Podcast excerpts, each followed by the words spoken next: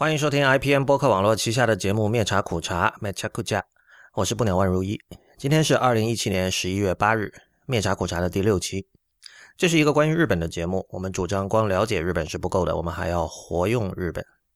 灭茶苦茶的口号是不伦不类，不易流行。大家可以在灭茶苦茶的全拼点 com 找到我们的全部信息。我鼓励您使用泛用型播客客户端订阅收听，因为这是第一时间听到灭茶苦茶和 IPN 所有节目的唯一方法。关于客户端的推荐，请访问 IPN 点 LI 斜杠 FAQ。今天节目开始之前，先做一个演出推荐，这个是给我们身在东京或者这个本周刚好要来东京旅游的听众哈。十一月十二号，就是这个周日的中午十二点半开始，呃，有一场。梅津和实就是爵士音乐家梅津和实，呃，主办并且参与演出的一个叫 Faster in Vinyl 二零一七的一个活动。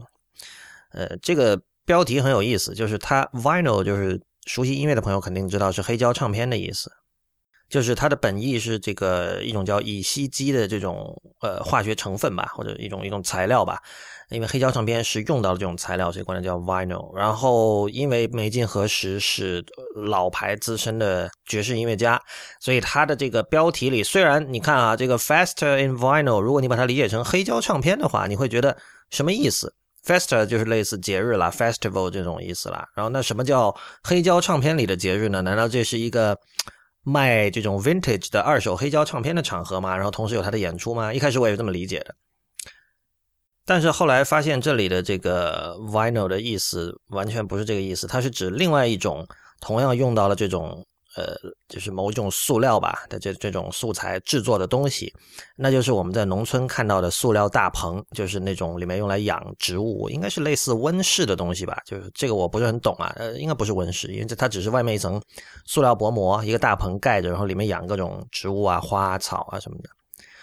呃，所以然后如果你去查字典的话，因为它这里这个它把 vinyl 有转写成片假名嘛，就变成了。但这里首先有一个读音上的一个误会哈，他他以为那个 i 是发 e 的音，所以他把片假名转写成了这个 binilu。所以你去查 binilu 的话，你会发现第一个意思好像是这个塑料大棚的意思，因为它有一个这个 bin binilu house，就是这个就是就是就是塑料大棚。然后作为黑胶唱片的意意象，其实是放在后面的。所以这个时候就明白了，这个活动是在塑料大棚内的 festival。呃，这个其实并没有让它变得无趣，反而更有趣了。因为，呃，我不知道，但我是第一次听有无论任何音乐吧，在就是真正的农那那是一个叫白石农园的地方，在练马区，东京的练马区，然后基本上就相当于在农村的塑料大棚里做爵士乐的演出。呃，梅津和实是一个。如果用江浙一带的话说，就是非常活络的一个爵士音乐家。他自己主要的乐器是 saxophone，但是他也会有时候会吹这个双簧管，呃，还有一些别的乐器。有的时候，然后你看到这个这场演出的海报也是非常有趣哈，是一个一个音乐家在吹一颗大葱，用那个吹长笛的那个呃手势在吹一颗大葱，所以其实他在暗示了这个。整个活动，它除了跟音乐有关，它跟所谓的这个有机农业也是有关的。我自己在今年早些时候，上半年的时候，在有幸在新宿的 Pit In 听了一场呃美金合适的演出。呃，他现在基本每场每场演出都是用不同的组合的名字，然后也是玩不同的风格。就大家可能知道，日本的音乐家非常喜欢这么干，就经常会组一些临时组合。这个临时组合可能就是就一晚，或者说就是只做现场，没有出过什么唱片这样的。呃，我上次听的是一个叫他那个叫 Matahari All Stars，就是马呃 Matahari All Stars，就是他和我在前两期反复提到的鬼怒无月、胡锦章九，还有另外三个乐手，一共六个人组成了一个大乐队，非常非常的精彩。我其实印象最深的是他们翻奏那个六十年代的这个 Cream，这支英国摇滚乐队的那首名曲叫 Sunshine of Your Love。那首曲子在今天听就觉得非常的老气了，就是这就真的是大叔才会听的一首摇滚作品，呃，但是他们就完全把它玩出了花样来。呃，所以这次在这个 Faster in Vinyl 的这个活动上呢，有一支来自呃，当然有梅金和是他们自己啦。他们这支乐队呃，这次玩的风格也很特别，是 Klezmer，就是犹太传统的犹太音乐。这个如果大家住在美国，应该是见过这样的例子的。我前两年我在 Berkeley 的时候，我就在路边见到就是。一群这个犹太老头在这路边玩这种音乐，这个大家可以去搜一下 K L E Z M E R，这个你在 YouTube 上可以搜到很多这样的风格，它那个风格是很辨识性很高的，你一听就会知道就是 Klezmer。呃，梅金和是这次这个团是一个五人的团，名字叫 Komacha k u l e z m a Five，呃，Klezmer 当然就是 Klezmer 了，我估计这又是一个。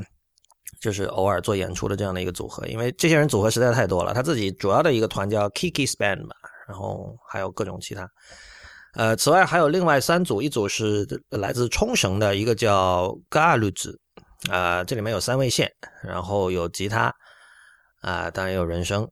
然后还有一个叫藤井康一的人，他会弹这个 Ukulele，然后有唱歌。呃，然后有演奏 saxophone，然后另外还有一个组合是由常建顺和港地鼠玉，呃，这两个人组成的，一个是鼓，另外一个是吉他和人声。呃，后面这些基本我都没有听过啊，但是听一听没有听过的音乐其实也非常重要了。呃，更关键的是这个演出上是有有机蔬菜卖的啊，它。首先，那个他是在那个刚才已经说了，在塑料大棚里演，然后他会有一些合作的餐厅提供的各种各种各样的东西，比利时啤酒，然后有这个某家法国餐厅提供的法国菜，然后还有什么用有机生姜和香料做的这个红茶、朗姆酒等等。呃，但是呢，它其实是还是有这个它旁边那个叫白石农园的那个农庄里，呃，采出来的野菜，呃，就是蔬菜了，然后在现场在卖。所以，我之前我在社交网站上发这个消息的时候，就这是一个非常很有加州感的一个活动，就是你完全可以想象，就是那种讲究 farm to the table 的那帮加州菜的这个人物哈，然后加配合上这个旧金山那块比较深厚的各种各样的音乐的传统，然后就可以可以搞这样的活动。但今天似乎不多哈，反而在日本有了，所以呃，推荐大家去看。呃，十一月十二号中午十二点半开始入场。呃，你需要在网上预约，这个预约的地址呢，我们会放到本期的相关链接里。呃，好像十号以后就不能预约了，所以请大家呃抓紧时间。OK，我们今天重点谈谈什么呢？呃，如果有关注我们的这个周究会馆或者刹那图鉴，就是 Twitter 或者 Instagram 的话，可能看到就是这两天我在关西这边。呃，在奈良和京都待了几天。这次主要的目的是为了看那个正仓院展，然后因此也刚好呃碰上了有台陛下观的主播呃古村和瞿霞老师，所以一起看了。呃，正仓院是呃正仓吧，应该说是那个奈良的东大寺那个片区里面的一个一个仓库。其实，呃，这个仓库里保存了很多，就是以前圣武天皇和光明皇后那个。就以前的一个一个天皇，他们的很多宝贝，自己有的就是他们的日常用品，呃，还有一些是他们就是有一些更接近艺术品的东西，但也有一些可能就是用来，比如说一个竹篮，呃，或者一个一个绶带这样的东西，反正一共有九千件，然后一直保存在这个这个库里，保存的那个状态非常完好。然后他每年会有一次，都是秋天的时候把它拿出来，拿到呃奈良国立博物馆去展出。呃，是一个盛世吧，就是很多人去，非常的挤。当然，虽然这个是主要的目的哈，因为就赶这个时间来是为了他，但是呃，实际上还看了很多别的东西。因为我也是第一次来关西嘛，呃，具体有看像奈良的话，看了东大寺和法隆寺，呃，然后在京都，其实京都就基本只待了半天，因为特地是去看那个龙安寺，还有还有金阁寺的。所以今天我们来谈一下这个关西的一些观感哈。当然，呃，大家我们的听众一定明白，这个节目不是一个旅游节目。然后，其实像我这样第一次来关西，并且只待了前后就三天的人，谈关呃，在在这个节目里谈关西是非常困难的。它的困难之处在于，呃，我显然不可能给大家去进行这种入门性的。呃，旅游旅游导览式的这种介绍，因为这个很没意思，而且我做的肯定也不如哪怕你在奈良的这个地铁站啊，或者那个 JR 那个的那个火车站拿到的那些旅游手册更完备。呃，何况我因为是第一次来，我选的地点都是最有名的地点，像刚才说的几个寺庙是所有人都会知道的哈，基本上。但是另一方面，由于待的时间非常的短，而且我对关西本身的了解并不多，你也不可能针对比如说所谓的关西文化，或者说这个关西文化和关和和东京的这种区别来做任何深入的这种阐述。当然会有一些直接的这个感受了，比如说我们在餐厅里吃那个花甲。用这个煮用花甲煮汤嘛，用小汤锅，我们会觉得同等价位的餐厅里，关西的花甲会更肥美啊。但是这种就是因为这个数据样本实在太小，而且这个究竟有什么意义也不好说。所以我们今天用什么角度去切入呢？我想用禅宗的角度来切入。禅宗这个事情，我想讲的是，无论是佛还是禅哈，在中文的论述语境下呢，我们呃经常会把它搞得。比必要的程度更加的玄，什么意思？就经常你会听到有人讲说，其实佛是很深的，佛教是很深的，或者其实禅宗是很深的，呃，它不是一般人可以随随便便的去谈的。但呃，我并不是特别赞同这样的观点。呃，我想在日本待过人可能更加会有这样的一个印象，就是其实禅宗这种东西在是它是非常的。非常平民化的东西，因为它已经成为了日常生活中的一部分。你在日常生活的很多细节、语言上的和行为上的细节，你都可以看到禅宗的影响。但是在讲禅宗之前，先稍微过一下这个奈良的两个寺哈，就是东大寺和法隆寺。当然，奈良的寺院非常多了。我对东大寺的这个兴趣，呃，当然东大寺本身非常有名，因为它跟那个，就是它跟那些鹿，奈良的鹿不是很多嘛，它跟鹿。所在的区域是其实是浑然一体的一个一个整个的一块大区域，然后你再往再往东边走走，就到了那个春日大社，这都是所有这些景点都是在一起的嘛。然后东大寺里面整个片区也非常的大，就是如果你脚力不太行的话，你走走还觉得挺累的那种。但是我对东大寺的主要的兴趣是来自于以前听过的呃东大寺的修二会的这个仪式的录音。呃，这个日本的是 King Records 还是 JVC 出的哈？应该不止一套录音。嗯，我最近还新买了一套。呃，修二会就是在每年的日本旧历二月，在呃东大寺有个叫二月堂的地方，在东大寺里面有很多建筑嘛，然后在二月堂这个地方举办的一个一个一个做法一个仪式。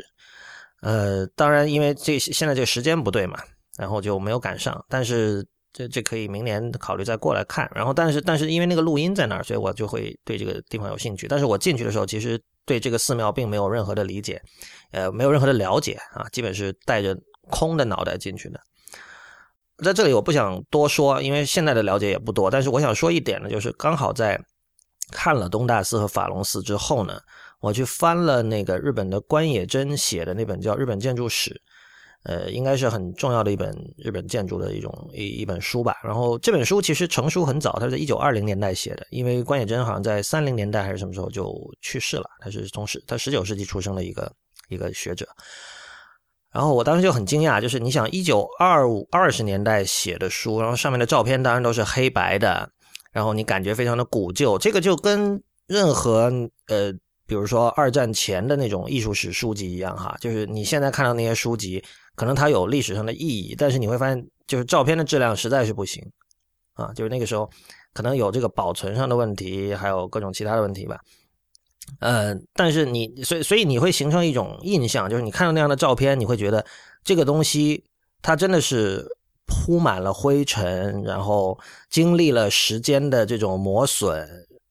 是这样的一种感受。但是你到了东大寺的现场，看到那个最主要的那个建筑物叫大佛殿嘛。呃，首先它尺度很惊人哈，这个是照片上看不出来的。然后，但另一方面你会看到它非常的新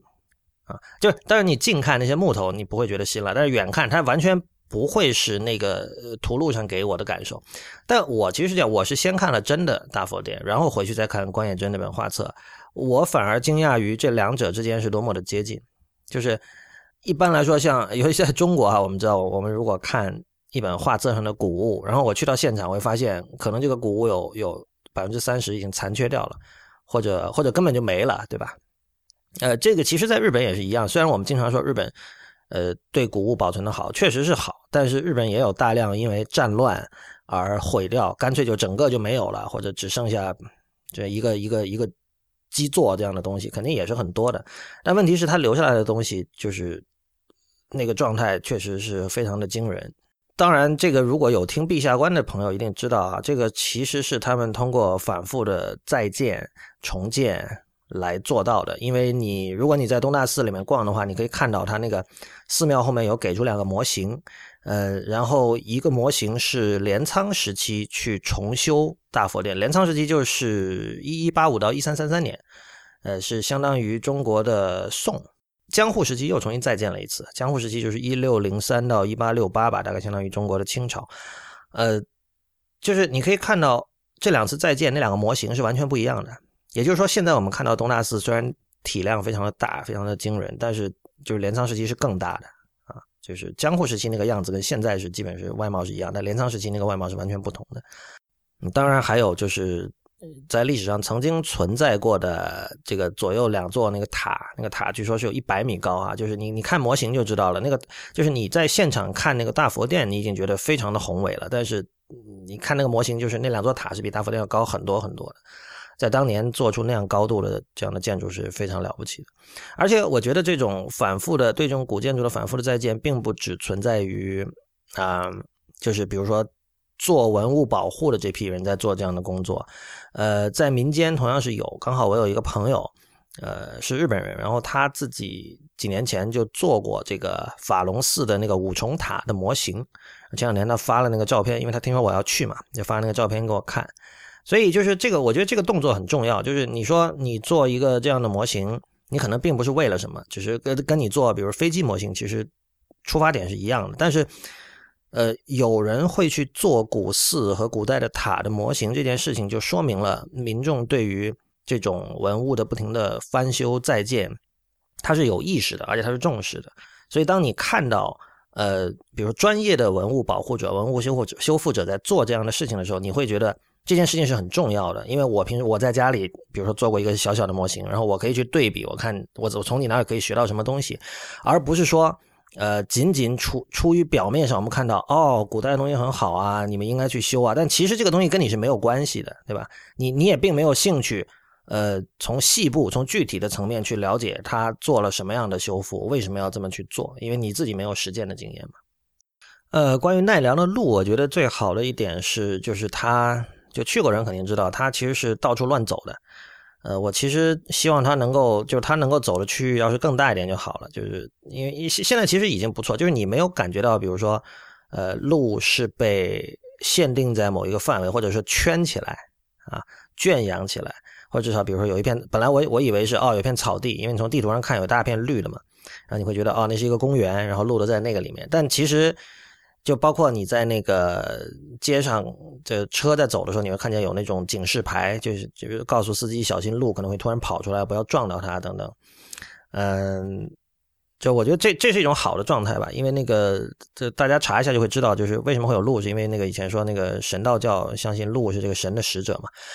呃，所以这种共生的关系是非常重要的，就是你你走着走着，可能突然就看到一批路，而不是说我要特地去一个什么地方看路。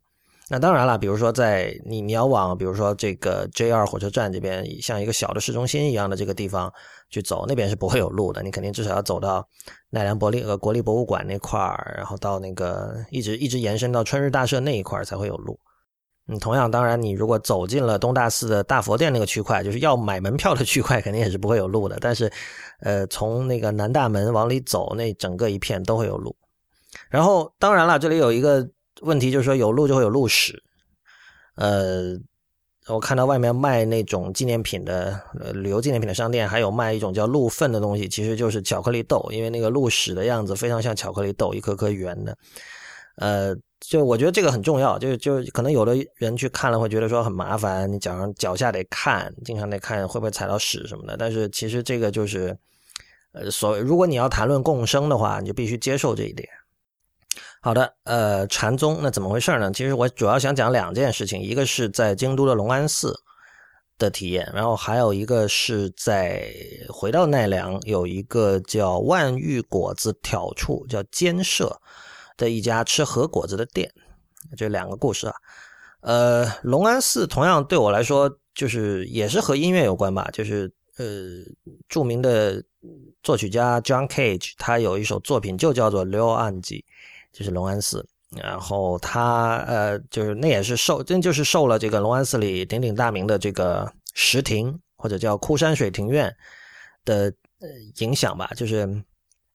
那个那个照片，就是大家大家可以去搜哈，这个或者很多人已经知道了，我们没去过现场也会知道它大概的样子，就是一片白沙，然后上面铺着一共是应该是十五块吧石头，然后用一种看似随机的方式摆在那里。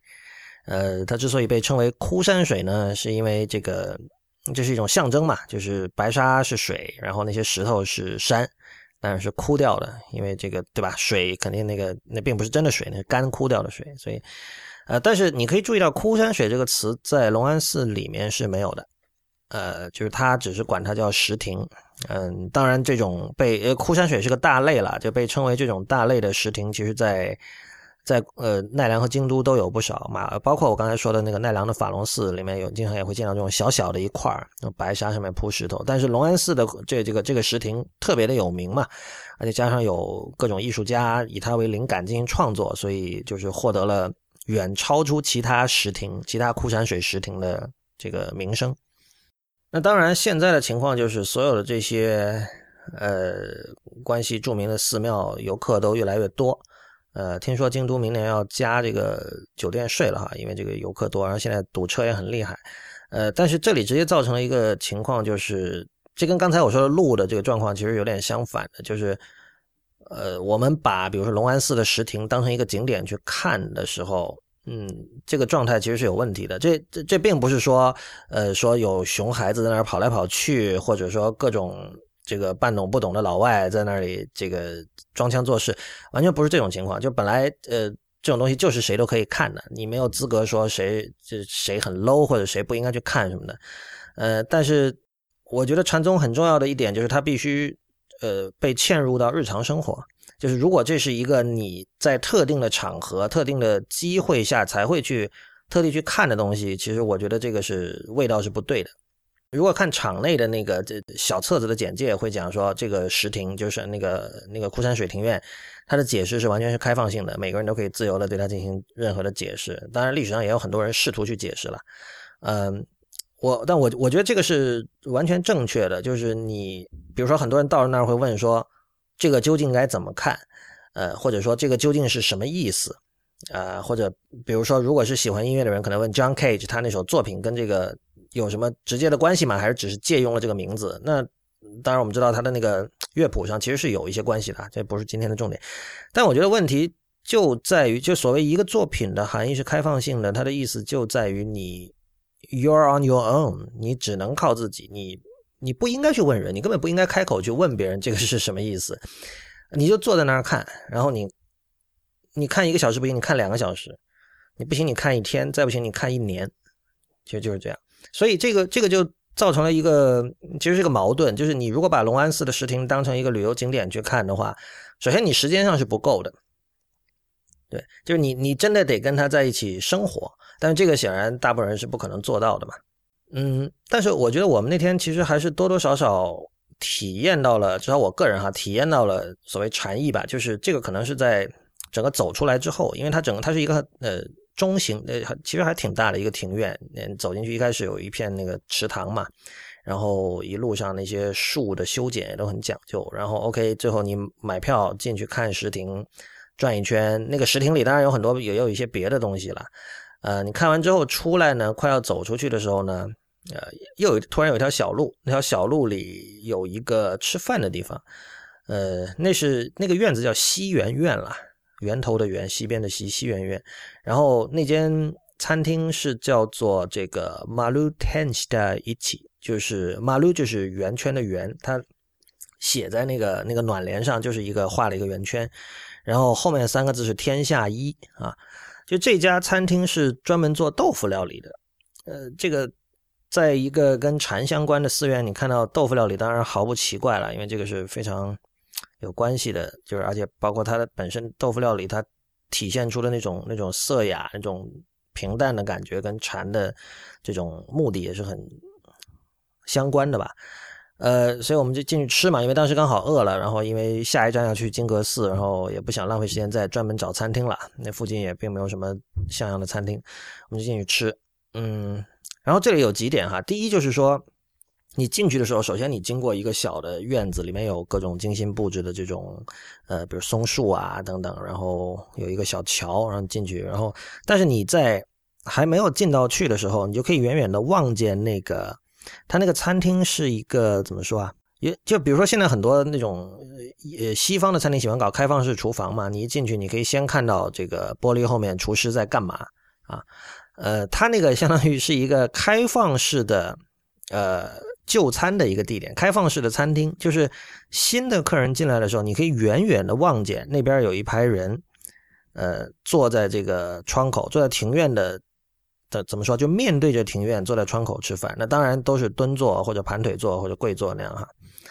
然后这个时候你就这时候就面临一个问题，就是因为我们知道现在客似云来嘛，就是来自五湖四海嘛，所以这些人，呃，我就用大实话说哈，就是肯定有看起来呃还比较体面的人，然后也会有看起来不太体面的人。其实你在那幅风景，如果你去看了之后，你会发现所有这些人啊，就是他成为了风景的一部分。这个意味着什么呢？意味着就是你开始就其实我觉得这种设计已经开始要求你要让自己进入一种特定的状态，而不要和那幅风景待在一起的时候显得过于违和。所以就是他已经在在试图收束你的心情，他这个这个风景试图在帮你整理你的心情。啊，这种整理是通过一种强迫性的展示来达到的。就是你在那个门口看到这个风景之后，你会想到说：“哦，如果我去那儿吃饭，新来的人会看到我，那我是不是想成为我现在看到的那个，比如说很不体面的人的样子呢？”哦，我不想成为那个样子。这其实跟穿着其实并没有什么关系，更多的是你的行为和精神面貌了。然后进去之后，其实呃。整个就餐的这个通过流程什么的，就跟一般的餐厅没有什么区别。呃，当然里面会有一些跟禅相关的一些布置，比如说门口的这个柿子，啊，还有一些这个字画什么等等的。那吃的东西大家肯定也可以想象了，禅寺里面的豆腐锅肯定是非常的清淡、清汤寡水，然后呃，简单说，其实确实就没有什么味道，它不会加很多盐。然后有一个豆腐汤锅，里面有豆腐和白菜，然后有一碗饭，然后旁边放了六七个小碟，里面有各种各样的小菜，很小的那种，呃，有那种腌制的黄瓜，然后有用豆腐做成的其他的豆制品等等等等。所以当时的情况就是说，呃，不算很疲劳，但是你一路你先坐那个呃蓝电，就蓝山的呃路面电车，然后你走大概一点五公里过来。然后你在里面逛，然后在那个石厅里逛街都逛完了，其实还是多少有一些倦怠的吧。我不知道当时对这一餐饭觉得好吃有多大程度是因为这种倦怠，然后有多大程度是，呃，我确实有在准备让自己的这个心情收束起来这个事实。嗯，像我有一些这个修佛的朋友，他就讲，他说就是。我相信这个大家能够理解，就是说，当你的心情准备好了之后，其实你吃什么东西都是好吃的。在龙安寺里，其实我体验到了这一点。呃，另外就是关于怎么做的方式，因为就是我们知道国内的很多日本料理店，它首先想形成那种跪坐或盘腿坐的那种那种状态，但是就是我们就任何日本以外的人吧，很多他并不习惯于盘腿坐或者跪坐，就很容易很累嘛。所以国内的很多餐厅，它下面会挖一个洞，然后你你脚可以伸下去啊，呃，但是。日本很多餐厅不会嘛，像龙安寺这个更加不会，它其实就是榻榻米上垫了一个薄薄的一个小垫，绿色的这样的一个垫垫子，那个垫子并没有很软，也并没有很厚，然后你要么就盘腿坐在那里，要么就跪坐。然后一开始我进去，我看到一排人，就是基本上呃盘腿的有几个，但大部分人是用那种就是不是呃就不习惯于盘腿坐的人采用那种方式，就是两只脚朝向一个方向，大家应该明白我的意思啊。呃，其实那样做做久了也是挺累的，我跟你讲。呃，但是我当时就是因为我日常生活中我肯定没什么事儿，我不会选择去吃豆腐料理的。那么现在我到了这么一个场合，OK，要吃豆腐料理了。那么我当时想的是，我怎么通过调整自己的行为，让这餐豆腐料理变得好吃一点呢？然后我当时给出的结论就是说，我要呃试图融入这个环境，然后我我要试图以最适恰的方式融入这个环境。那么我选择了跪坐，我的韧带是很差的，我我盘腿坐都会觉得很累的。那呃跪坐一开始其实还可以，但是大概十分钟以后，就是腿确实会开始麻，而且会开始痛，各种地方就是在那个脚踝处，还有这个有的有的时候这个脚的大拇指的那个指甲的地方也会开始痛。但是我觉得，就是这里就有各种各样的任何领域的修行者都会告诉你的，比如说你怎么去关照这种痛苦，你把自己的痛当成一个不是你身体的一部分的东西，然后你站在旁边看它，你在脑子里默想说这个对这个痛在哪儿，它是有实体的，然后我在那看着它。要通过这种方式，然后你可以去缓解这种痛，然后或者你让它变得跟自己无关怎么样？呃，但我觉得这些这些东西听起来很玄，但是你实际开始做了之后，你觉得它是对的，而且。呃，是进入了这样的状态之后，你会觉得那餐饭会变得更加好吃。这是第一个故事。第二个故事是回到，就是说回到奈良吃那个和果子的店，叫那个湾鱼果子挑处。呃，那个挑字是言字旁一个兆，瑞雪兆丰年的兆。呃，然后后面空格，然后后面有监舍，就你去现场，你看到他那个门上只写着监舍两个字，监是那个木字旁一个坚持的坚，舍就是这个屋舍的舍。就是大家可能知道日文一呃一个读音可能会有很多不同的汉字的写法。这个监舍是读卡西亚，但是卡西亚一般它是可以写成果子屋嘛，就和果子那个果，就是中文水果的果上面加一个草字头，果子屋。但是这里它写成监舍啊，就是关西用这种比较有古意的汉字的情况还是比较多的。这家店呢，我们在去之前，我们我们也是在一本这种奈良的这种导游手册上看到的。然后据说它有这个赏味期限，只有一分钟的和果子，就是说你要在一分钟内吃完，不然它的口感就不好了什么的。然后我们就很好奇，然后我们大概提前四五天打电话预约了。然后预约时候很奇怪嘛，那我们说可能留下手机和姓名，他说不用，他说你到时候来就行了。呃。也不知道这里面是不是有什么沟通的误会，但是到了现场的时候呢，他们说没有我们的预约。那这个当然毫不奇怪了，我们电话和名字都没有留，当然没有我们的预约了。但是当时的那个接电话的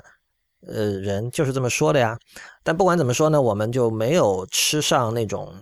呃怎么说啊，就是他他那个那个是一个木结构的屋子，然后上下两层，一层呢是那种有点像典型的居酒屋，有一排。你可以坐七个人坐在那儿，然后里面的那个师傅做点心的师傅就会跟你讲解。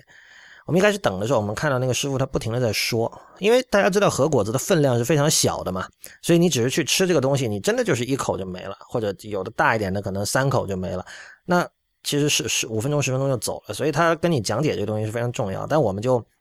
因为这种预约上的失败，就没有没有能享受那个。他带我们到楼上，然后我们让我让那个。那个侍者推荐了一些东西，然后他给我们上的东西呢，呃，当然有一个有两碗抹茶啊，这个是很常见的。然后有一个点心，他跟我们讲叫，我不知道是不是应该叫乳猪啊，但反正意思上肯定是小猪，因为他那个叫 inoko，就是写出来是亥之子，亥就是那个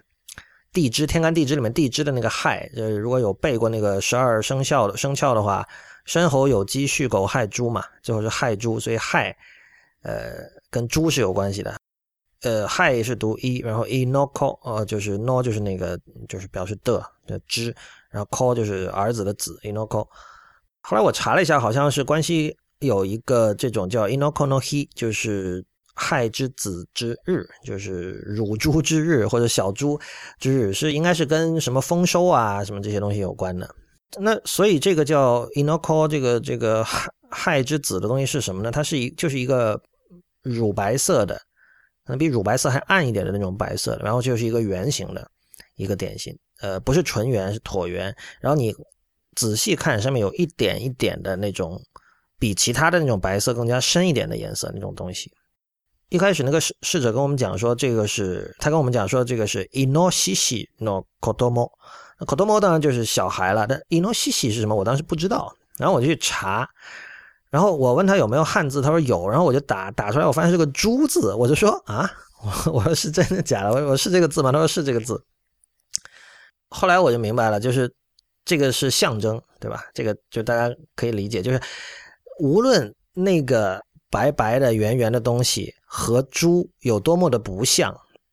呃，重点是在于它只要有一点点像就可以了。这个其实，在艺术上很常见的一种做法了。比如说，我们我们说京剧，或者说，呃，日本的传统艺能，拿一个扇子就可以用来表示各种各样的东西，对吧？有时候是筷子，有时候是扇子，有时候是是什么，对吧？这其实都是象征嘛。所以，所以你可以看到，呃，核果子确实是艺术。呃，我们看到很多人讲说核果子。没什么意思，或者说这里的味道吃来吃去就是那么几样，然后大家讲的各种玄而又玄的东西，好像我也体会不到。我觉得这个首先是认知上有一个有一个错位，就是你把它真的当成了美食，核果子真的不是美食，就是这里的重点是在于你要通过自己的呃心情和想象力去把那个只有可能百分之五可以让你想起小猪仔的那个东西想象成猪。然后你在吃的时候，你就是要想象，比如说这个 Hinokono Hi，就是亥之子之日这个节日背后的各种各样的东西。然后这个时候你的思绪你就止不住的，肯定要回到远方，因为这个这是肯定是在这个农耕时期，这是跟农民相关的一个，就跟丰收相关的一个节日嘛。那其实跟城对于城市人来说，你平时是没有这样的体验的。你你为什么要庆祝这种东西？为什么这是会是一种节日，是吧？你你必须把这一整套东西都。瞬间装到你脑子里，就是如果你脑子里有个内存的话，你得把这些东西临时的装到你这个内存里。这些东西平时可能在你的硬盘里，你现在把它临时装到你的内存里，然后这个时候你再去吃，你才能够获得这个完整的体验。然后，所以，所以这个体验本质上跟你去看看寺庙或者看任何艺术展其实是并没有区别的。比如说你去看佛像，呃，你得知道，呃，比如说佛教的本身故事是讲的是什么。啊，你得知道，至少你得知道，比如说这个佛是什么佛啊，然后是哪个细节让他知道，让你知道他是这样的佛。比如说药师佛手里会拖着一个药罐子，等等等等。比如说这个不动明王，一般他会是一个手里拿着一个什么样的东西？这些，呃，这个我觉得比较方，就很多人会把这个理解成为说，我去看一个艺术作品背后会要有某些特定的这个背景知识。但是我觉得其实不只是这样，这个恰恰是。我觉得还是想沿用我刚才那个内存的比喻，就是这些东西其实是你在看的那一刻，你要瞬间的把一个非常巨量的，呃，等于说要进行一个时空压缩的一个工作，你要把很长的时间里的东西突然一下子装到你的脑子里，然后让它形成一个，呃，产生一种固定的状态，然后你才能够去面对那样的作品。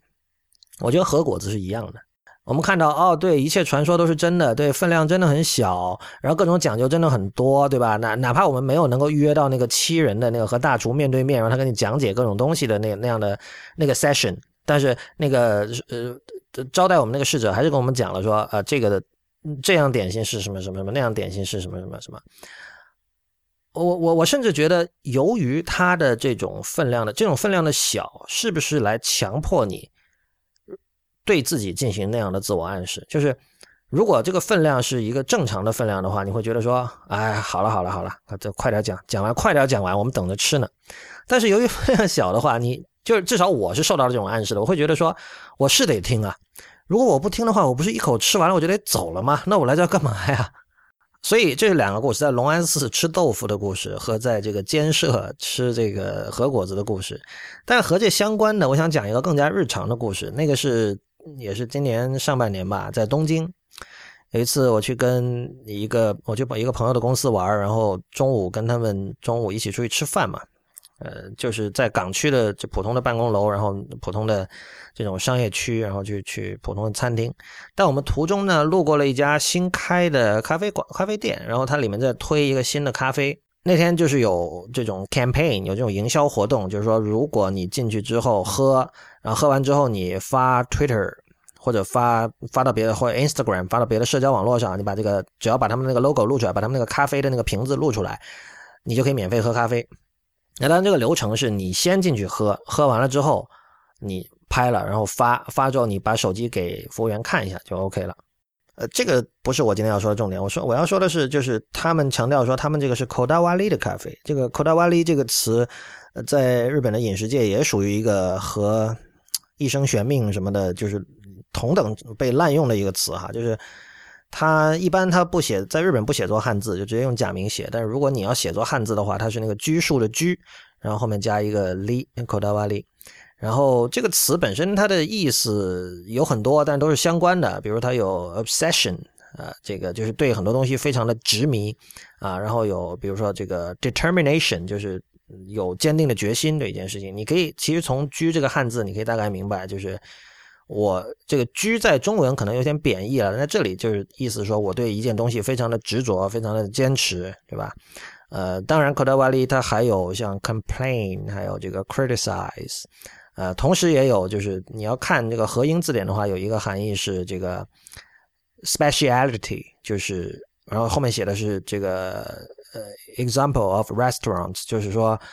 餐厅内的这个特色啊 k o d a w a l i 就是这个词其实就本质上它跟我们今天在中文语境里说的职人，当然也从日文借过来啊，这个词其实是很接近的。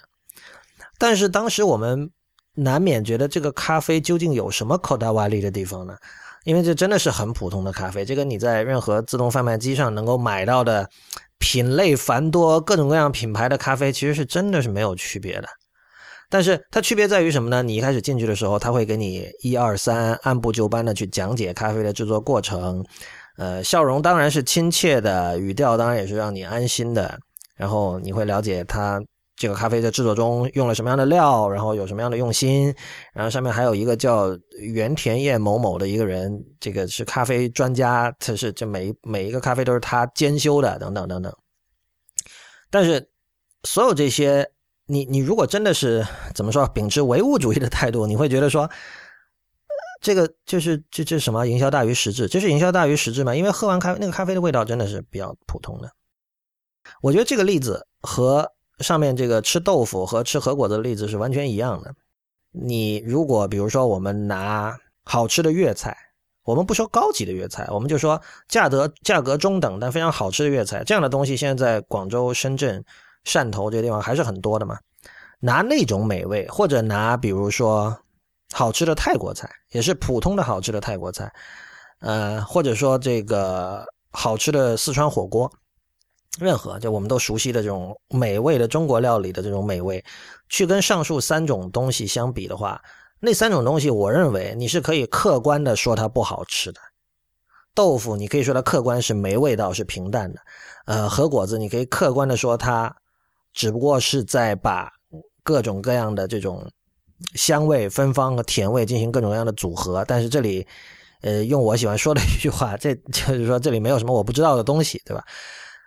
同样，口袋瓦利咖啡，刚才已经讲了，那是很普通的咖啡。这个只要在日本的自动贩卖机上买过咖啡的人，其实你已经知道那那那个咖啡是什么味道了，你不需要特地去去那儿听他讲解。但是我觉得，其实就是这三三次体验，他告诉我的事情，其实就是呃，讲解是非常重要的。或者说，比如说我们说核果子，我们究竟我们在吃核果子的时候，我们我们为什么要吃？对，比如说它跟我们在一般路边店里买那一袋一袋的核果子有什么区别？呃，固然这里有，比如说口感上的问题，像刚才说，是不是有这种这个赏味期限非常短，你必须在很快的把它吃掉，不然的话，它的它的味道就不新鲜了，或者口感就差了。我相信会有这样的差别的，这种差别其实是并不大的。你真正去吃的，你真正去体验的东西是那一整套关于它的 metadata，关于这些东西的这种相关的论述。我认为哈，你要去吃核果子，你必须去把那些词汇都学。都都去搞清楚是怎么回事儿。你要知道每样东西的名字，然后你以后再回想起你这餐的时候，你要知道哦，我那天吃了这个乳猪，象征着小猪仔的一个核果子。这件事情是非常重要的。就是，呃，这个时候我就觉得，就是我们从小受这个唯物主义教育，给我们了，给我们造成了极大的伤害。就是我们很难不去想说，那又怎么样，对吧？你知道它吃的是这个，它象征的乳猪和它象征的别的东西，或者它不象征什么东西，你吃进去的还不是一样的东西。但是这个态度，我认为是极度错误的。事实上，你有这个态度，我觉得就没有必要谈任何艺术了。而正如我们之前在呃第三期，呃是第三期还是第四期啊？反正我们讲日本没有艺术的那期，就是我所谓日本没有艺术的意思，恰恰是日本的一切东西都跟我们称之为大写的艺术。的某些属性是有相关的，这一点其实，在那个我们这次让我去到奈良的那个正仓院展就也有所体现了。就是你可以看到那里面的很多东西，嗯，它本身，呃，本身并不是作为艺术品被制造出来的，这个倒没什么。很多古物都是这样，比如说这里有个竹篮，它正式的名称叫花笼啊。其实那个东西就是举行法会的时候用来盛放那个要要散花嘛，要拿从那个竹篮里把花拿出来，然后撒，是那样的一个容器。然后比如说有一种叫竹制的东西，制是那个金字旁毛毛巾的巾啊，金字旁一个失去的失，这个是用来包裹那个当时写的佛经的那个一个一个东西。啊，还有比如说有些展品干脆就是这个东大寺的各种记录，那种 documentation 啊，账本。嗯，当然你比如说你看书法，它有它的价值，但是它主要的更多是一种一种记录。就这些东西，它不仅可能不是作为艺术品被做出来的，它在它一直以来就是我们去看，就是大家为什么要去看这个正参与展，可能也未必是因为这个东西它有我们通常意义上讲的说有这种艺术价值。或者有这种艺术在艺术史上的地位，而更多的是说，我们怎么通过这个东西，像做一个时光隧道，像进入一个时光隧道一样穿越到过去。所以在这个时候，其实你的心、你的心情、你的心意、你的，就日文里最常说的几个词，这些 kimochi，就是一切。你说我们去吃那个核果子，我说在味道上没有我不知道的东西，可能没错，但是在心意上，在命名上，那里有大量你不知道的东西，就是那个东西叫什么，你必须去知道它。而你知道它和不知道它，你的体验是完全不一样的。所以，对枯山水是象征，没错；核果子也是象征，象征着小猪，对吧？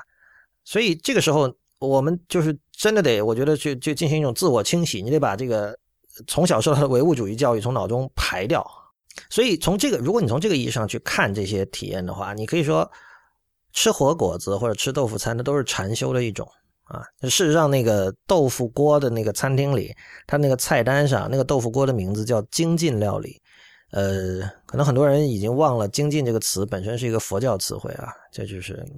所以精它它叫精进料理。其实口袋瓦利咖啡也是一样的，就是它虽然它是在呃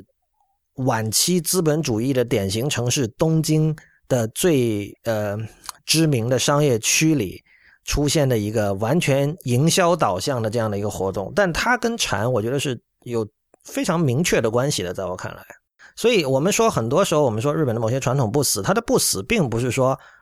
并不只是说，比如说正仓院的东西保存的多么的完整或者干净，像新的一样，或者说这个佛寺，对吧？但是保存的多么多么好，因为就是真的是它被战火毁掉的，或者包括像明治初期有这个。叫什么废佛毁世运动？因为当时大家为了这个立神道教嘛，因为神道教可以确立天皇的正统性，所以当时很多人就去毁了很多佛的东西，就是毁掉的东西一样的是多的。但是更重要的，并不是说那些剩下来的东西仅仅在于他们保存的状态好，而是说这些东西的精神已经渗入到了民间，渗入到了日常的生活，而且不会有人认为说，呃。我在一个比如说商业活动的营销活动里，我把它跟某种比如说禅意或者这种很古代的东西联系在一起，有什么不妥？但是同时另一方面呢，也不会有人刻意拿出来说，不会有人说我们我们这次这个 campaign 我们玩一点禅的感觉吧。其实你说这句话就很就很显然，就你你已经错了嘛，对吧？就是这些东西恰恰是成为了不用去想，就像走路一样，不用去想，你也知道你不会去想先迈哪只腿，对吧？所以。这我觉得这个才是说传统文化怎么能够活下来，就这这个才能够说明传统文化真的活下来了。所以呃，今天就是讲了一下，就是我个人对于在面对呃，比如像核果子或者呃，在关西经常能够面对到的一些东西，像佛寺，呃，或者说枯山水庭院，或者说呃，比如说这个禅宗的精进料理、豆腐锅这些东西的时候，呃，我个人比较。推荐采取的一种一种心境吧，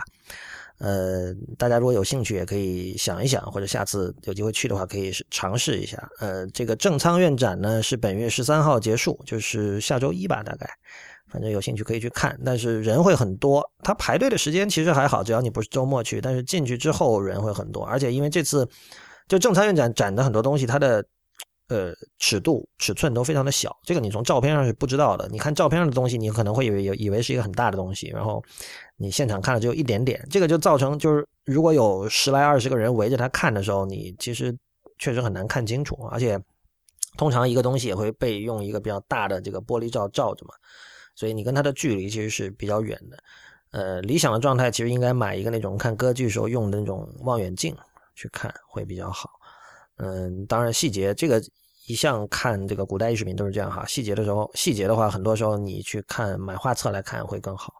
另外推荐就是因为这个正仓院展是在。奈良国立博物馆的这个新馆，然后它旁边有一个叫奈良佛像馆，这个馆很推荐。嗯，我这次也有幸在这个古村和瞿霞两位老师的这个带领和讲解下，就是学到了很多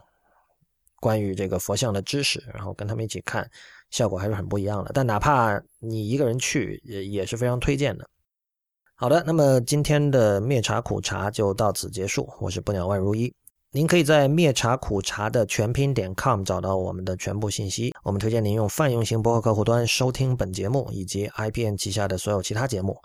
如果你想在社交网络上关注我们，我们在新浪微博是叫灭茶苦茶四个汉字 IPN，在周究会馆和刹那图鉴就是 Twitter 和 Instagram 都是叫灭茶苦茶的全拼。